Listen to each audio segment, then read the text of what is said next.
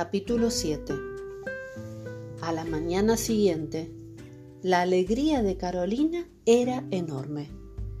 Había recuperado a su perrita y estaba en buenas condiciones, bien alimentada, limpia y feliz.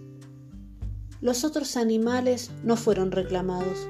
Seguramente eran de antiguos propietarios del pasaje que ya no tenían sus negocios allí. Rodrigo se quedó con uno de los perros al que llamó Verano.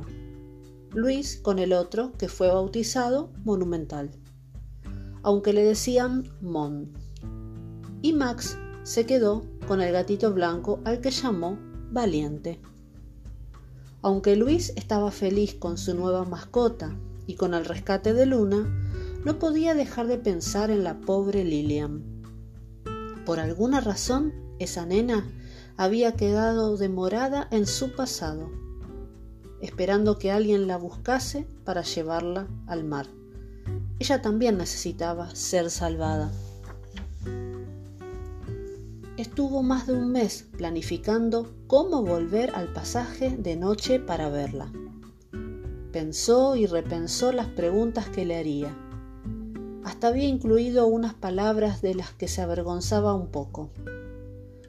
Sos una fantasma simpática, gracias por devolvernos la perrita. Pero por el momento no fue necesario regresar al pasaje para saber más sobre la pequeña porque de repente Luis recordó que allí, en su propia biblioteca, podía encontrar todas las respuestas que necesitaba. Con cuidado, examinó el libro de historias maravillosas de la tía Isabel. Al final del capítulo sobre el pasaje Pam, se leía una pequeña nota al pie de la página.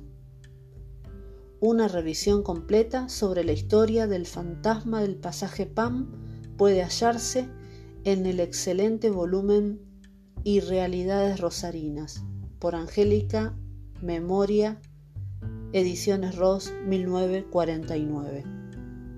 En unos segundos se había sentado en la computadora y estaba consultando el catálogo de la librería. No está. Lamentó amargamente que el libro no se pudiese conseguir, pero después lo pensó mejor tiene que estar en los archivos.